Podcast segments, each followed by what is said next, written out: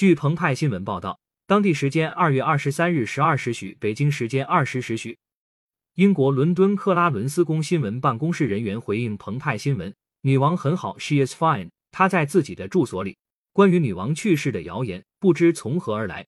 二十三日早些时候，英媒《伦敦旗帜晚报》王室事务记者罗伯特·乔布森接受澎湃新闻采访，也辟谣了九十五岁英国女王伊丽莎白二世去世的传言。乔布森表示。女王仍健在。据此前报道，当地时间二月二十二日，美国一家名为 Hollywood Unlocked 好莱坞解锁的网站刊发了英国女王伊丽莎白二世去世的新闻。